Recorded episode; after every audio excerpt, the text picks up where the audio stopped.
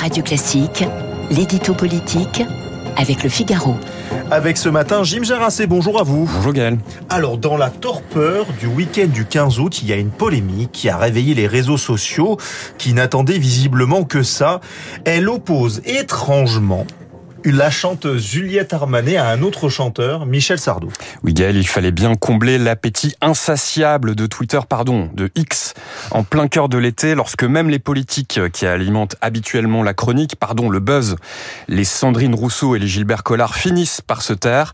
Alors va pour euh, Juliette Armanet. Alors que nous dit la célèbre chanteuse sur un média belge, somme toute assez confidentiel Elle s'en prend au célèbre tube de Michel Sardou, Les Lacs du Connemara, vous connaissez tous, qualifiant ce titre je cite, d'immonde et de sectaire, avant de conclure, bref, de droite, rien ne va. Tollé immédiat, article de presse, le compositeur de Sardou réplique et les politiques embraient. Le patron des Républicains lui-même, Éric Ciotti, se sent obligé d'y aller de son tweet. Michel Sardou, c'est la France, tout simplement, un chanteur au caractère bien trempé et qui s'assume.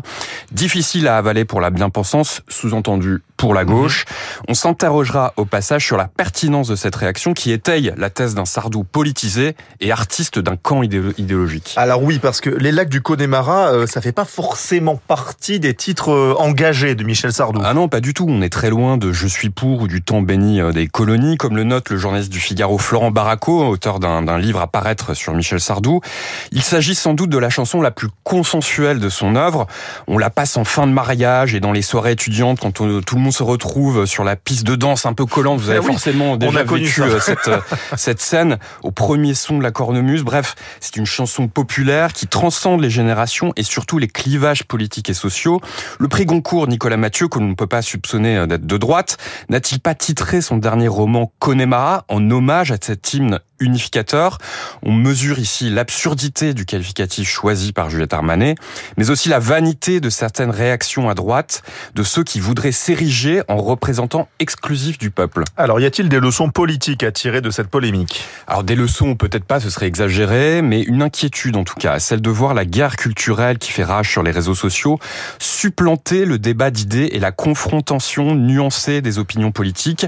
Cet été, la NUPES déroule le tapis rouge au rapport contre controversé Médine. Et les Républicains glorifient Sardou comme si les Français devaient choisir leur camp. On peut se demander si euh, les politiques n'ont pas d'autres terrains d'affrontement sur l'insécurité, le logement, la santé, l'immigration, la fiscalité, bref, sur le quotidien des Français qui peuvent écouter dans la même soirée Johnny et Balavoine sans se demander s'ils sont de gauche ou de droite. Cette polarisation à outrance est alimentée par les extrêmes à travers des polémiques souvent ineptes, comme celle sur la prétendue politisation de Henri. Vous savez, c'est ce, ce jeune héros qui a repoussé l'assaillant sur les bords du lac d'Annecy au mois de juin. Il avait immédiatement été catalogué d'extrême droite car il revendiquait sa foi catholique. Il témoigne dans Le Parisien hier dénonçant la récupération et les clivages politiques qui nous enferment. Je sais très bien ce que j'ai représenté à Annecy, nous dit-il. Le pèlerin catholique avec sa chevalière face aux migrants syriens. Je ne suis pas naïf, mais je m'en fous, conclut-il. Il a bien raison. Merci beaucoup. Jim Jarassé, on vous retrouve demain à 8h10 pour l'édito politique du Figaro. Très bonne journée Merci, bonne à vous. Voici euh, l'invité de la matinale.